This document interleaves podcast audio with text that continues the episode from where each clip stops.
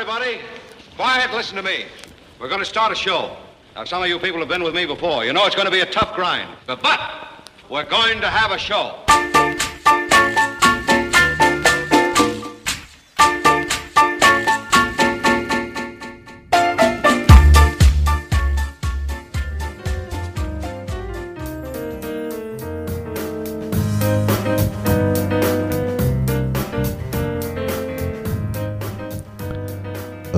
家好，欢迎收听城电台，我是 KID。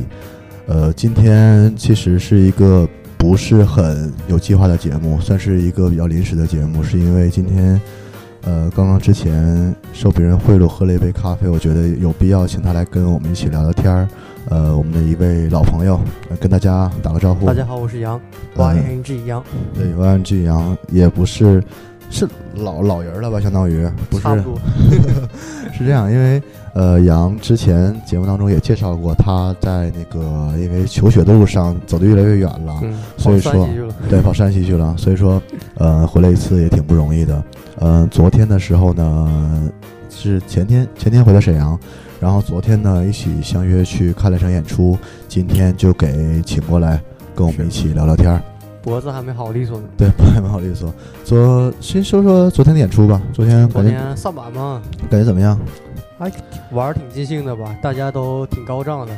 嗯、就感觉沈阳的摇滚气氛跟山西，你在太原对吧？我太原，太原那边年轻人比较多，啊都是高中生，叼根烟啊，更燥。沈阳这边的话，气氛比较好，对他觉得大家可能。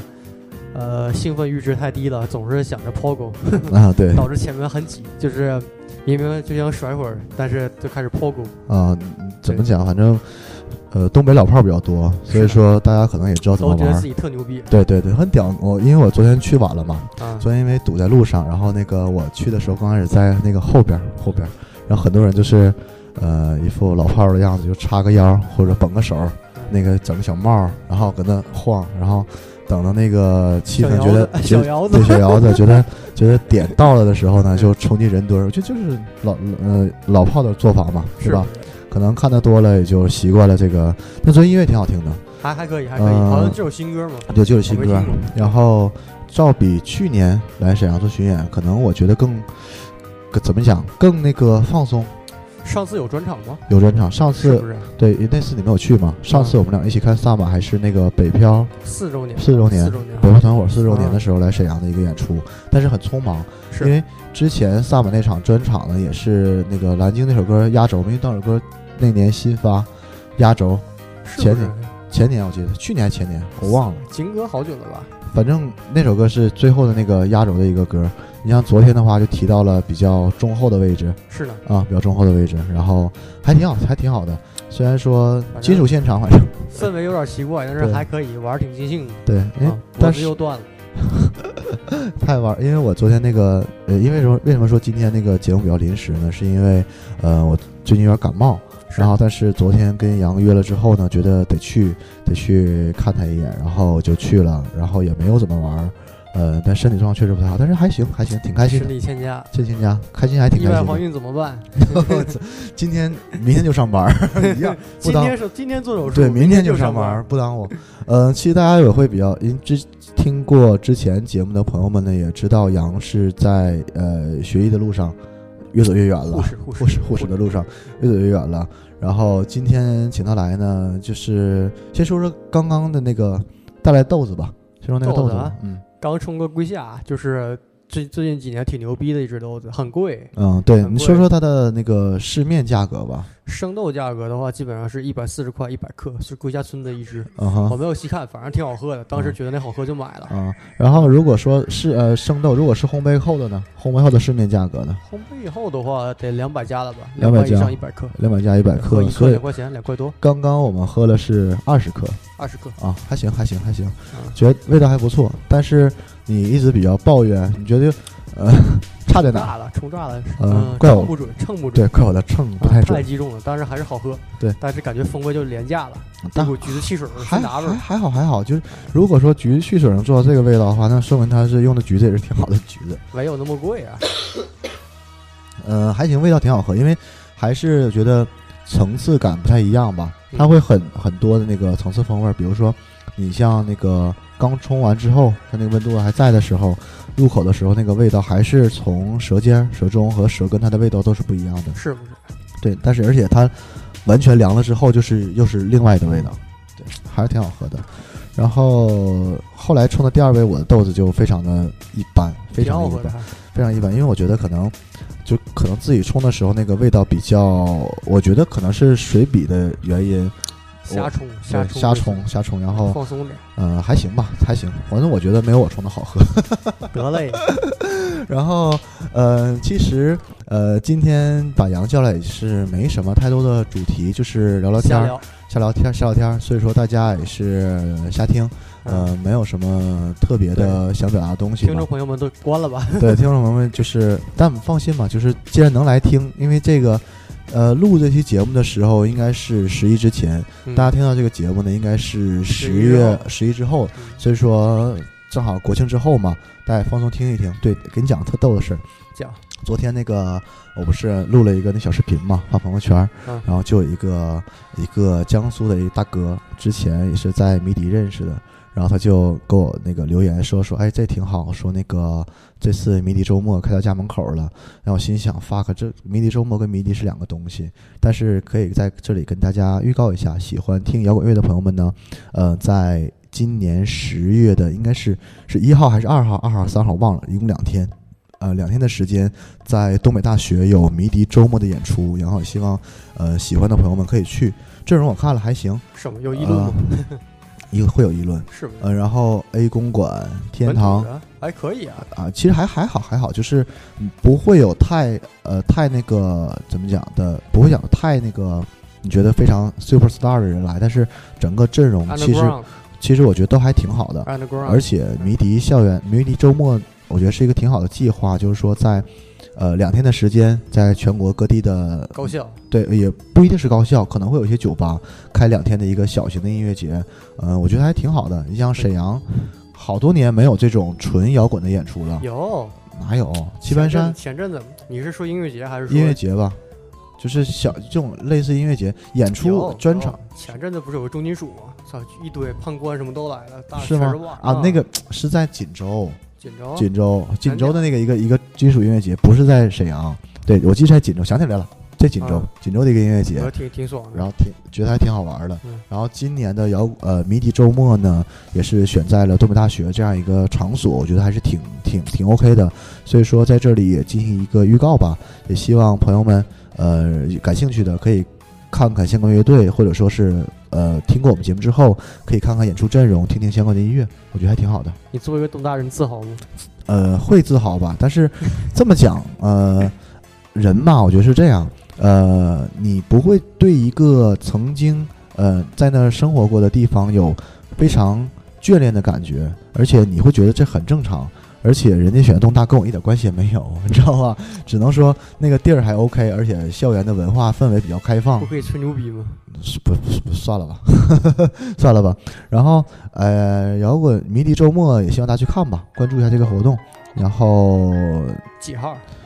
我确实忘了，十月的一号还是二号还是二号三号，反正就两天，连续两天。看情况。对，看情况，有需要的话可以去看看去，还挺好看的。然后买票的话，我现在看秀动秀动秀动上已经已开始卖票了。是。然后票通哎呀，通我我讨厌秀动。呃，为什么？买草东的时候，我靠，抢不到票。呃，是这样。直接崩了，app 直接崩了。对，因为是这样，草东作为一个当下主流的流行摇滚乐队，而且是很多年轻人、小姑娘、小伙儿喜欢的那种风格的音乐，然后我觉得他的票卖的炸掉很正常。对，但是我没没没去过流行乐现场啊，嗯，太意外了，我以为票还挺好买的。啊，不会，因为我记得最近一次看那个稍微流行一点的乐队是那个陆先生，春风十里那个，嗯，类似吧，类似。他但是那年是在那个光阴的故事办的，地儿还挺大的，肯定是民谣，大地儿，你知道吗？然后感觉效果还挺好。但是啊，对，我记着，你要说那次万青，你应该去了，万青去了，怎么样感觉？万人大合唱，万人大合唱，而且全 intro 啊，intro 最小的 intro 巨好听。对，就是万青的编曲还是不错的，就是只要不张嘴，没有人合唱，哎哎，还是不错，是吧？其实昨天昨天也是，昨天的 intro 做的也是非常好，它都有几个段式嘛，intro 做的还是不错的。循序渐进，逐渐达到高潮。对对，逐渐达到，然后还是挺好，挺好听的。呃，萨满现场还是不错，我觉得，呃，作为一个东北产的摇滚乐队、金属乐队我说，实话，昨天没玩尽兴，为什么说不好就没嗯。是场地的状态我觉得和调音有关，啊？对，人声对对昨天。昨天调音有问题，昨天调音有很大问题，就是它的主麦和副麦，包括鼓这三样声音太大了，听不到吉他的和贝斯的声音，是更多对，还有那个采样太炸了，采样太炸了。太大。对，我觉得嗯，吉他、贝斯的声音还是略小了很多啊，还是差了一些。就是呃，鼓的声音，最后鼓皮也敲破了嘛，可能跟鼓的调音有关系，我觉得。呃，这首歌刚刚那个杨呃给我放了一下，觉得挺好听的。然后会有会想介绍一下吗？就一个电影的插曲吗，呃，什么电影？告白不要看了，不要看了，啊听音乐就行。好吧电影太听听这首歌，听一会儿，从头再放一下吧。呃，接下来听这首杨推荐的 Milk Milk，来。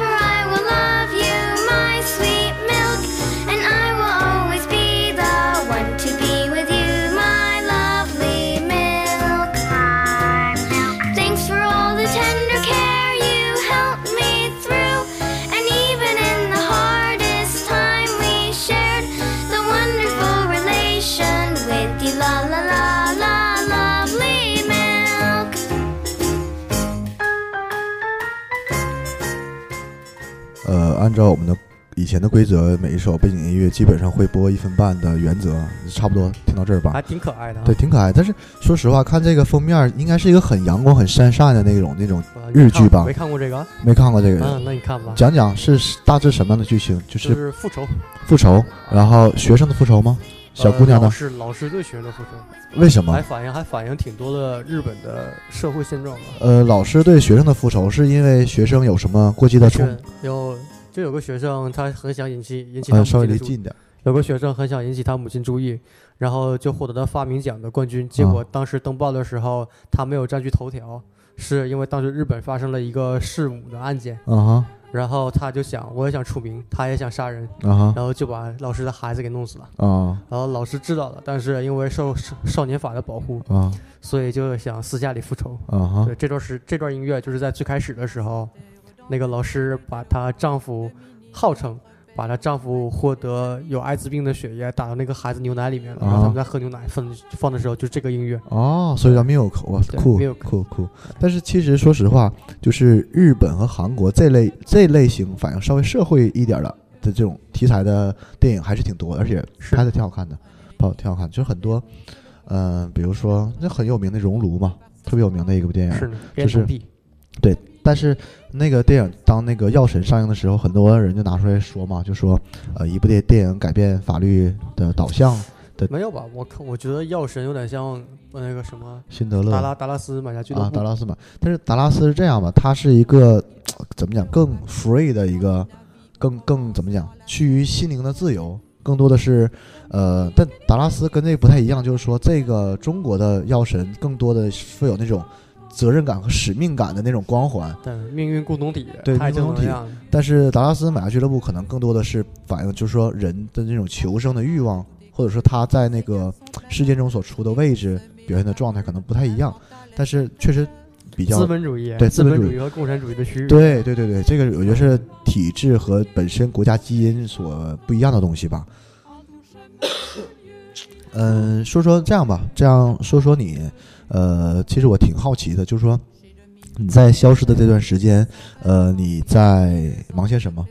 实习啊，实习，实习，然后准备毕业课题，已经找好了，在 ICU 做，啊，现在就你实习的时候也是在 ICU 实习吗？是轮转。轮转，正好轮转那个科室是吧？对，ICU 已经出课了，你在你在 ICU 待了多长时间？两个月，两个月，感受怎么样？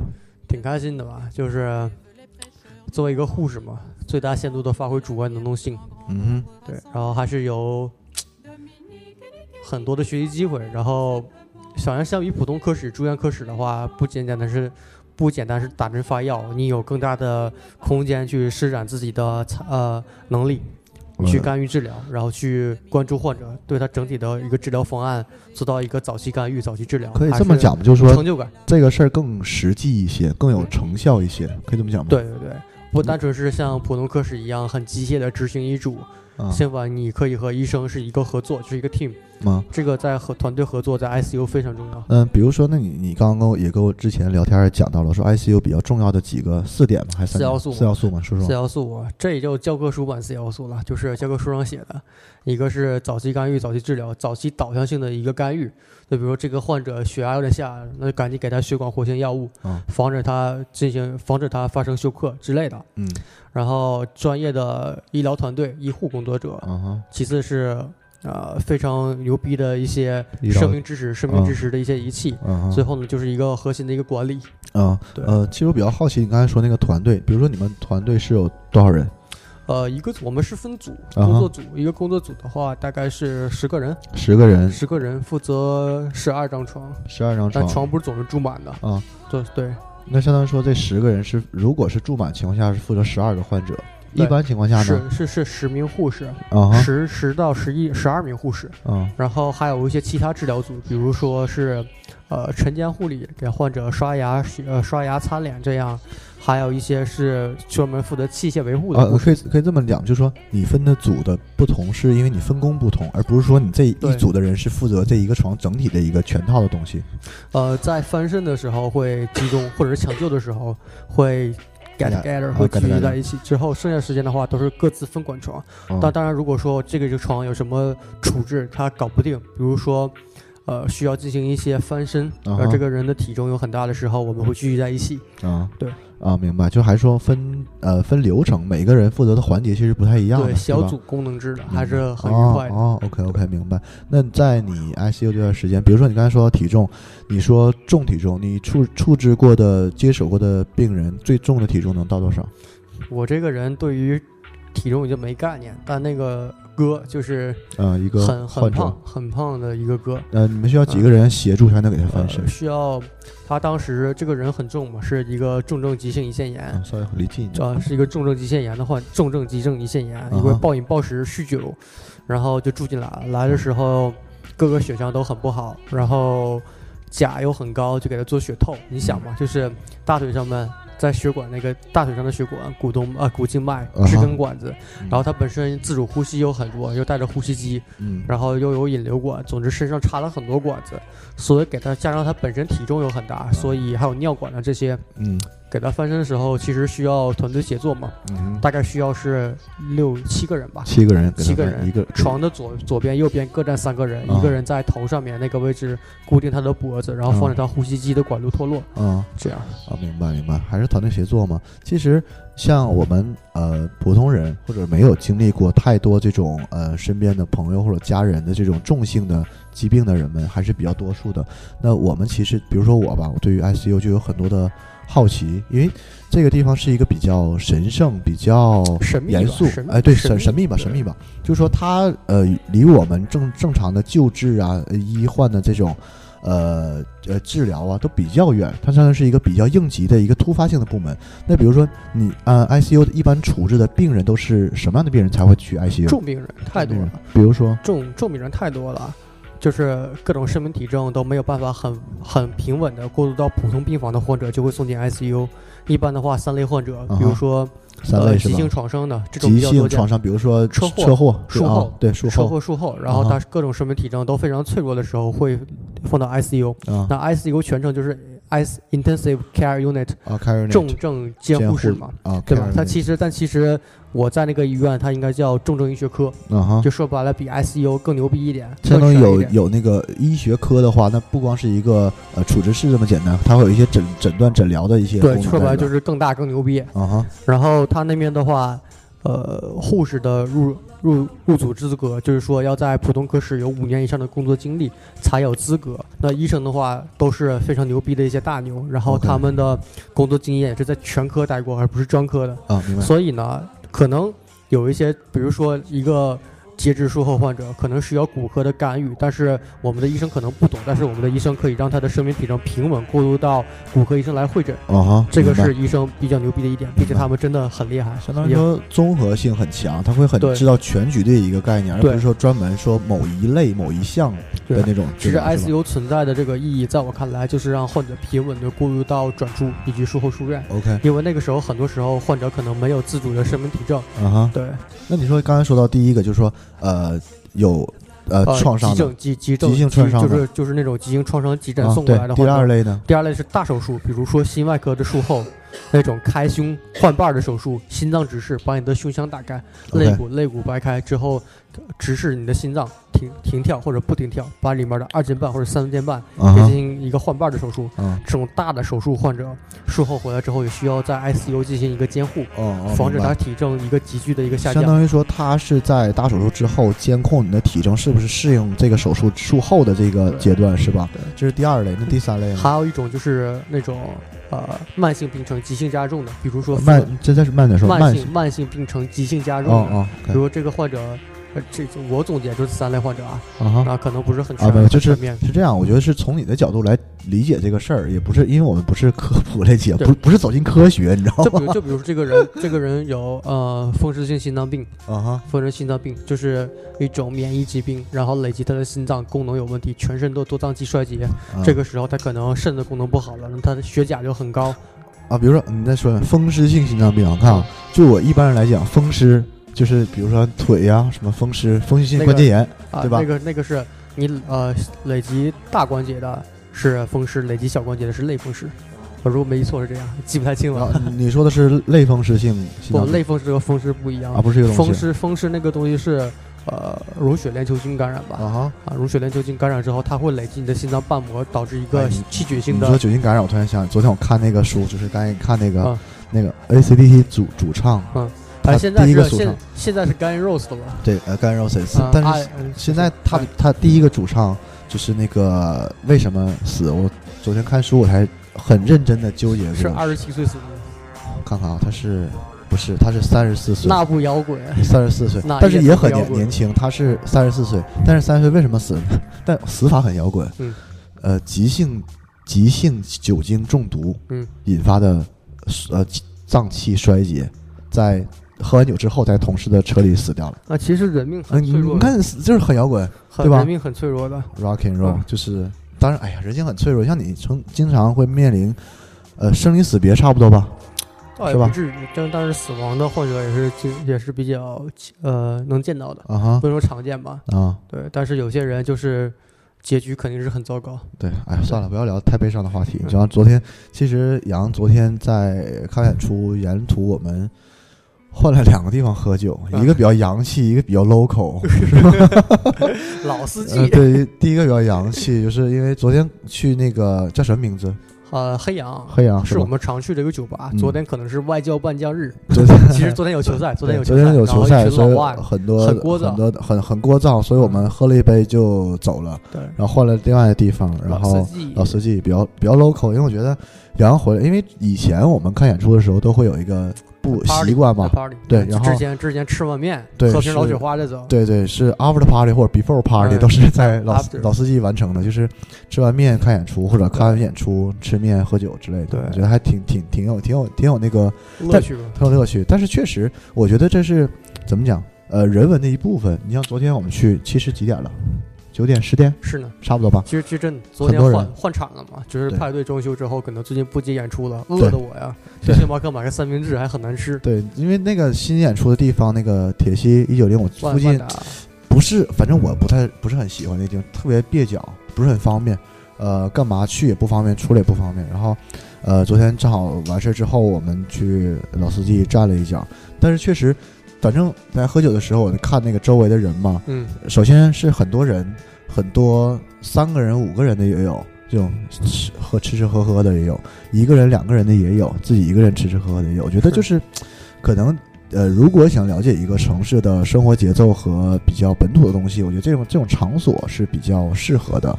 是对像说，比如说，嗯，早市夜市儿，像这回现在，呃，可能你不太了解哈，创城是吧？创城导致导致于很多的呃民民风的那个早市儿全都嗯取消了，然后夜市儿也取消了，然后呃，这个是这样，我觉得这个事儿是没问题的，是有利于有利于城市街面上的视觉效果的一个一个方式。你这是辩证法，我不辩证法，我觉得挺操蛋的，这是。然后，但是但是你你要知道，有些东西它存在即有意义，然后它存在就有它的存在意义。那么它不存在，那它所代表这个意义，比如说，首先是市民的方便，我觉得这是这是最简单最直接的。那么从我的角度上，更多看的就是说，你你一个城市这种人文的环境，这种呃民风民俗的东西在逐渐的消失，就是这样一个道理。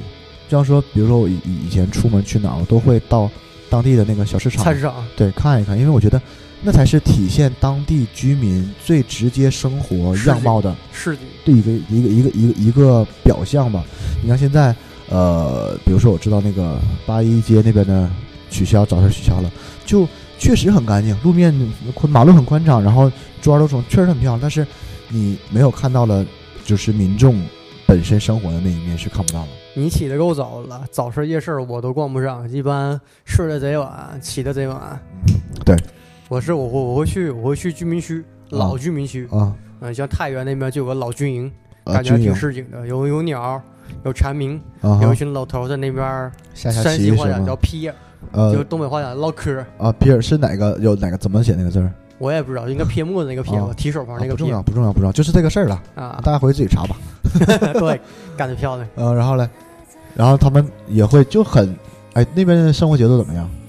挺慢的。啊，是吗？嗯是呃，是你觉得生活节奏慢，是因为经济不发达，还是因为本身民风生活的节奏就是那样的？呃，我觉得前者吧，讲实话实讲，就因为我觉得太原那个地方的话，整体水平有点像零几年的沈阳，呃，零几年到沈阳处到处都在建，然后也没有特别集中的商业区。啊，那个时候啊，对了。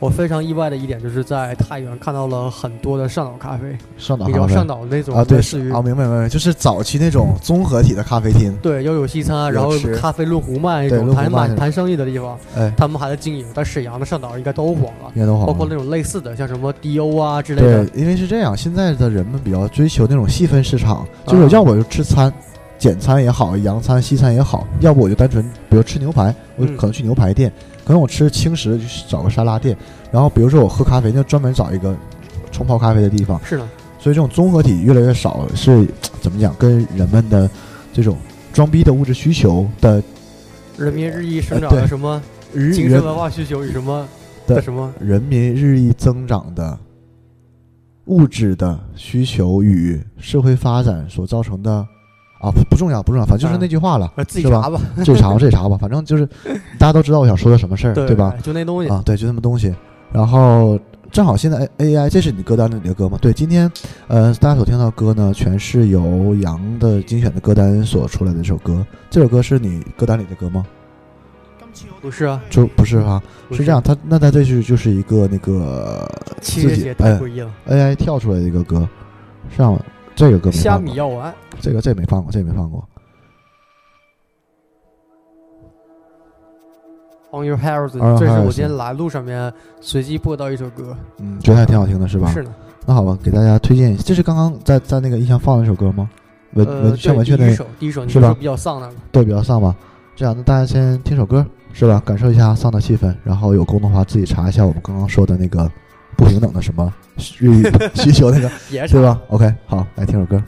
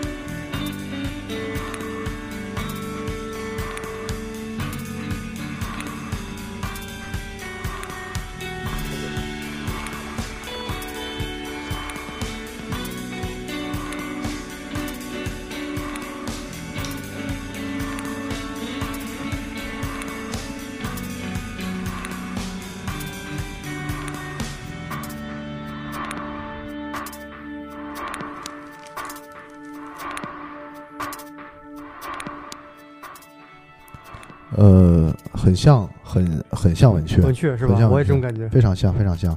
然后其实文雀也即将来沈阳演出了，到时候呃，演出之前吧，再给大家好好介绍一下这支我俩都挺北京的北对京的阳光后摇，对我俩都挺喜欢的一支乐队，呃，一支后摇。然后说到后摇呢，刚刚杨还介绍了，就说现在就丧到什么程度哈？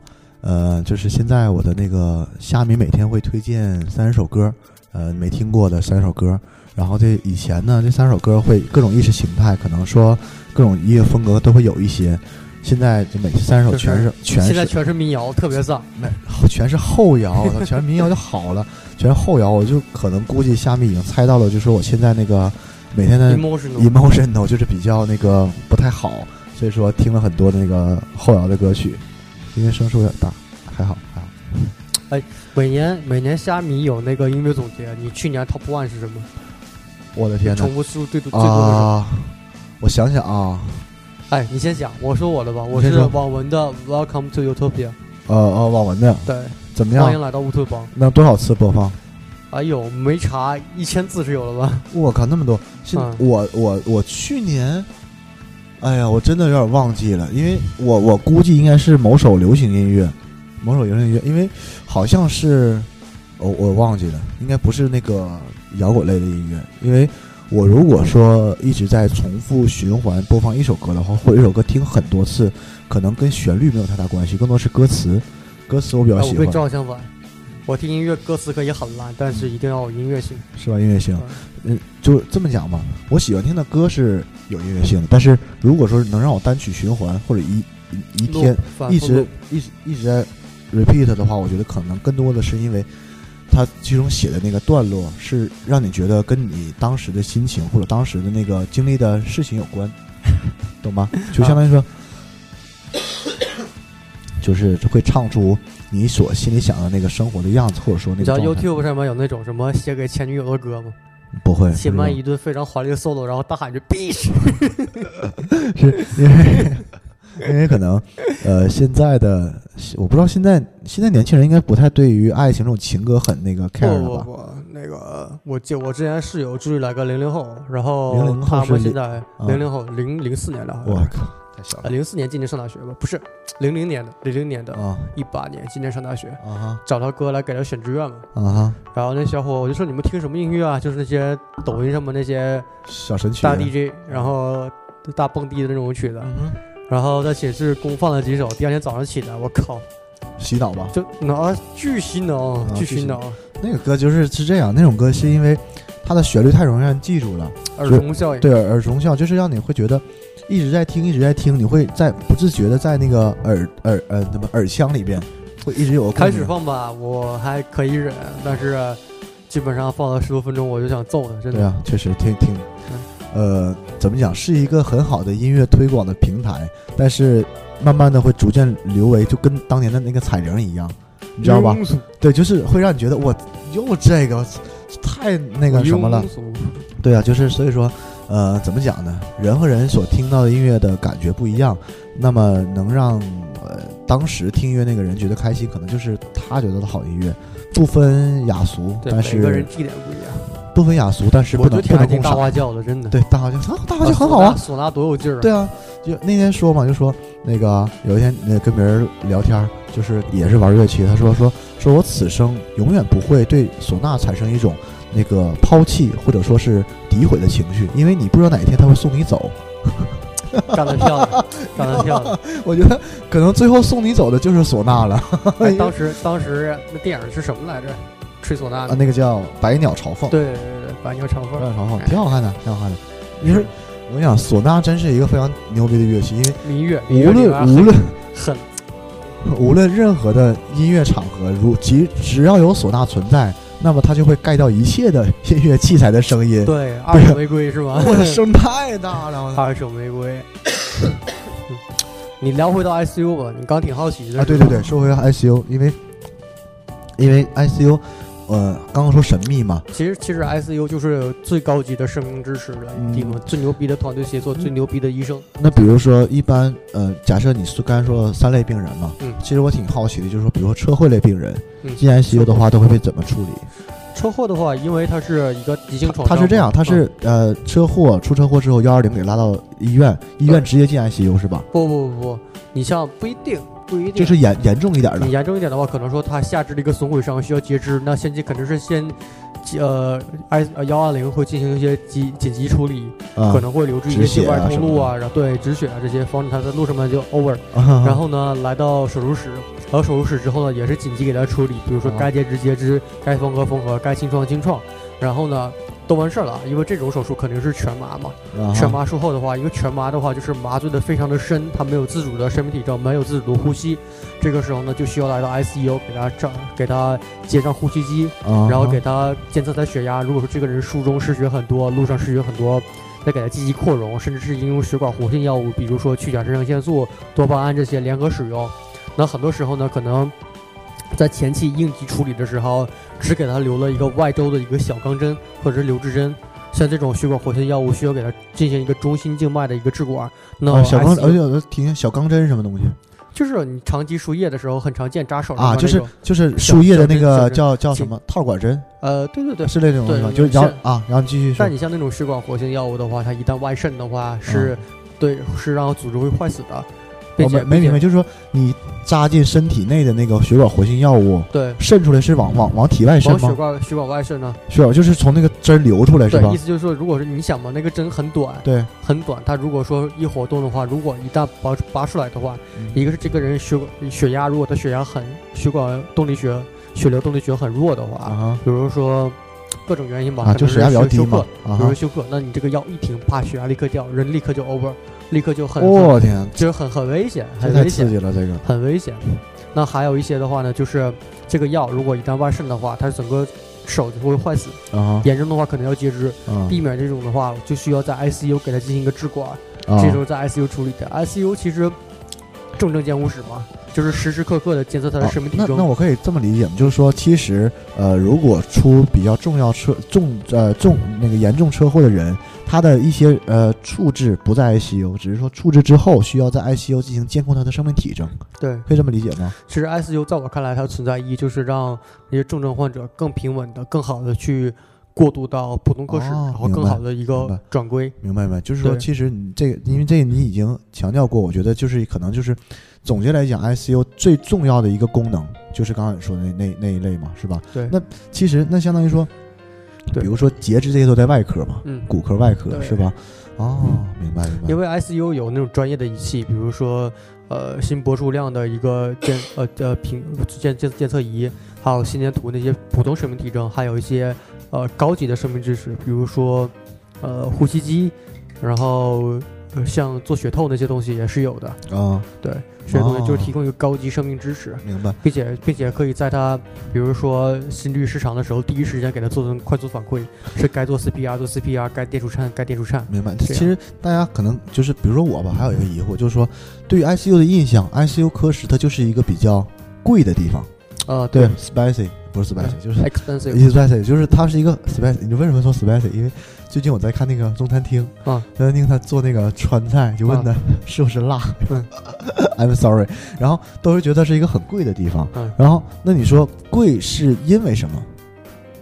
贵啊，这个东西，这个东西说大了的话，就是中国两个是因为它是因为它。重要吗？是因为它很关键，还是说因为它真的，因为它真的很贵，因为那些耗材真的很贵。就是成本身成本就很高？对，比如说，比如说做雪梨那个滤芯儿那些东西都是从日本进口的，不不算人力，人力其实并不是很贵，但是嗯那些耗材本身就但是。我想问个问题啊，为什么就是说，比如说医疗耗材，你像中国一直在说那个伟大的中国梦嘛，嗯比如中国制造道、中国制造类似之类的嗯。然后那个，那为什么他们现在的耗材国内生产的会差很多吗？我这么说吧，你知道为什么？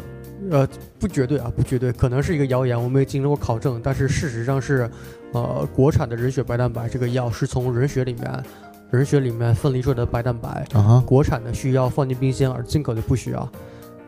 啊，嗯为什么？这个这个只是一方面，我不知道为什么，这就是还个说明是书上面。是生哎，可以可以这么理解吗？就是说还是本身的东西不一样，或者东西不够那么的制造水平，至少这点是可以确定的，就是说中国制造的抗生素啊，啊包括一些药，它里面杂质比较多，所以嗯可能更容易导致过敏反应啊哈啊。刨除这个人本身对青霉素过敏之外，啊，就是所以你像进口的一些抗生素，真的很牛逼。啊，就可以这么理解，就是还是本身产品质量的问题，对吧？一方面吧，一方面，哦，明白。就那那你说，难道是因为中国生产不出来，是设备技术不行导致生产不出来，还是说本身你产品的档次就在那儿呢？比如说，举个例子，我我这么说可能不太清晰哈。比如举个例子，本身这个东西是可以生产到那个标准的，但是可能说因为人工成本的问题，你生产出来之后本身要比那个要贵，还是说你本身技术就达不到那个标准？你这个说的太大了。大但是我跟你讲实话，就是注射泵，啊就是输液泵。注射泵是什么东西？输液泵，就是比如说一个一个血管活性药物，啊它需要以非常缓慢的低速，比如说一个小时可能就走五毫升，啊哈然后这这样的话，它就需要借助一个输液泵的一个装置，让它缓慢的推到你的血管里面。嗯这样，这个东西呢，在我们的科室里面有一部分是国产的，有一部分是进口的。进口那个药物，进口那个泵呢，就会输得很好，并且提前预警做的都很到位。它有一个提前预警，比如说还剩下五毫一毫升的时候，它会报警提醒你，如果这个药很重要的话，你一停的话，可能患者的血压就立刻降下来了，明白提醒你提前续药，然后提前接泵。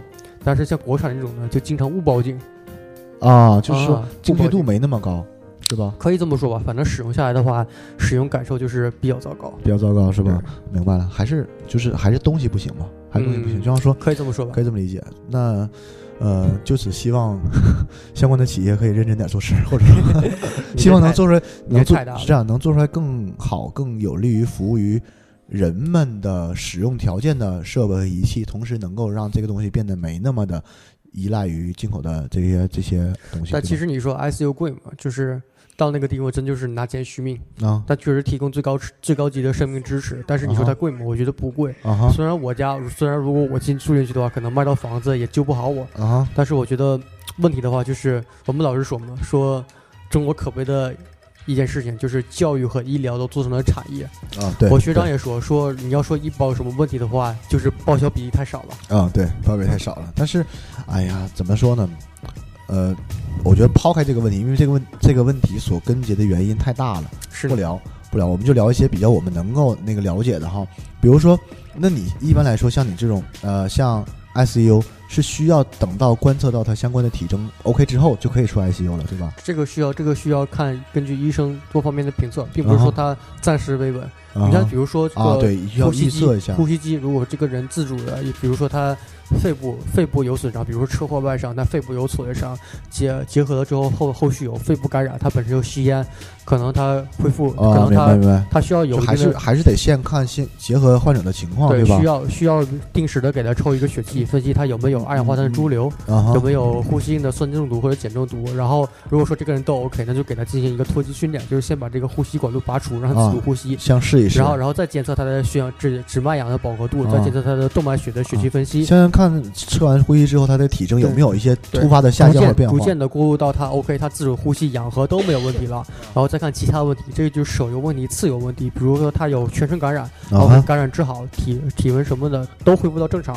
啊，OK，然后这个引流的也差不多，啊也没有过多渗出的话，就可以过渡到普普通科室。啊，明白明白。因为 ICU 它是一个层流环境，层流环境就是说什么环境？层流，比如哪层流洁净的层流环境，就是说它空气，啊哈？它空气是有一定流向的，空气都是经过消毒的，层流环境就是说它的整无尘环境整个空气是有一个循环，就定定向比如说你像像那个看那个电视会介绍那个什么空气净化器，相当于说你这个是一个环形的这种空气对流的关系，对吧？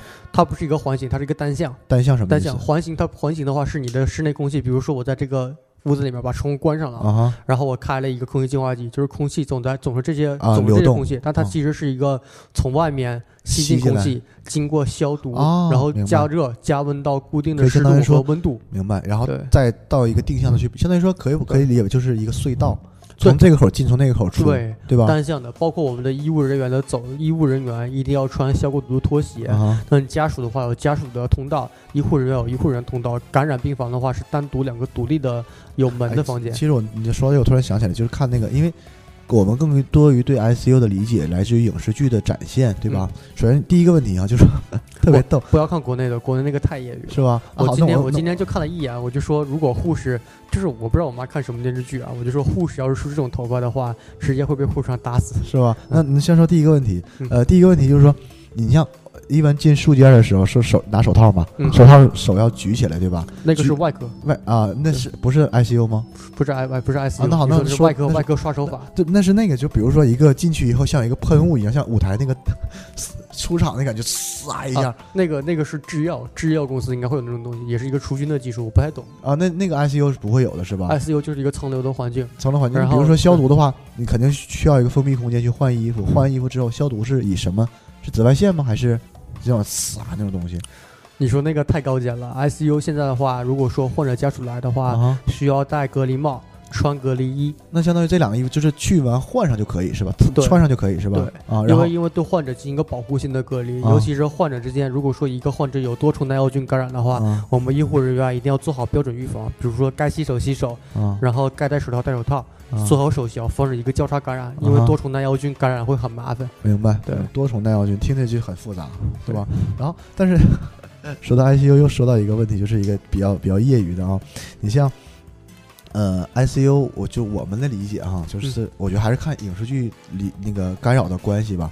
你像 ICU，它是会有跟就是呃患者家属有接触的机会吗？有，如果说如果说呃，但一般的话是有固定探视时间，嗯患者家属会进来和患者进行一个沟通。啊那更多时候呢，比如说有什么病情变化，会因为医生很忙，值班医生就那么几个，要管啊那么多很重的患者。啊我们老是说一句话，就是说 ICU 就是那种呃刀尖上啊，刀尖上那种过过火，啊因为很危急，包括很多治疗方案其实也是从坏里面选一个不那么坏的。没那么不那么坏的。对，就是嗯之前我看过一个那个那个那个，就也是电影啊电视剧，我忘了，就说嘛，就是其实他的治疗方案，很多家属不理解，说为什么要一遍一遍的去进一步治疗？嗯那么肯定医生是从一个对患者负责任角度上来讲，选择一个不那么坏的治疗方式，那么尽量去不让患者，呃，遭受一个比较不好的状态，其实临床医学就是这样，对吧？临但是床医学就是但是它是有风险的，对吧？就是说你要保住患者的一个状态的同时，你还要让患者有一个治疗的机会。那么其实就是在折中，我就像就像冲咖啡一样，就是像你说的水溶比和整个的萃取的程度、浓度、浓度和浓度和萃取率的关系。浓度和萃取率的关系。那么就是比如说，肯定就是萃取率越高，它浓度会越高，可以这么理解吗？不是不是。不绝对，啊不是这个个这这个并不是相这个我说错了。辅相成关系，咱不聊这个。其实医生所做的每一个决定都会交代给你最坏的结果，因为嗯。哪怕只有百分之零点一的风险，啊。既然是循证的一个依据的话，就会告诉家属。啊。另外一点就是说，所有的所有的治疗最终的目的是让这个患者更好的活着，而不是说他能出了 ICU 跟我就没关系。明白明白。那嗯，其实还有一个比较好奇的，就是说在这个 ICU 实习的这几个月两个月时间两个月，时间，呃，有没有一些比较突发紧急状况是，呃，怎么讲？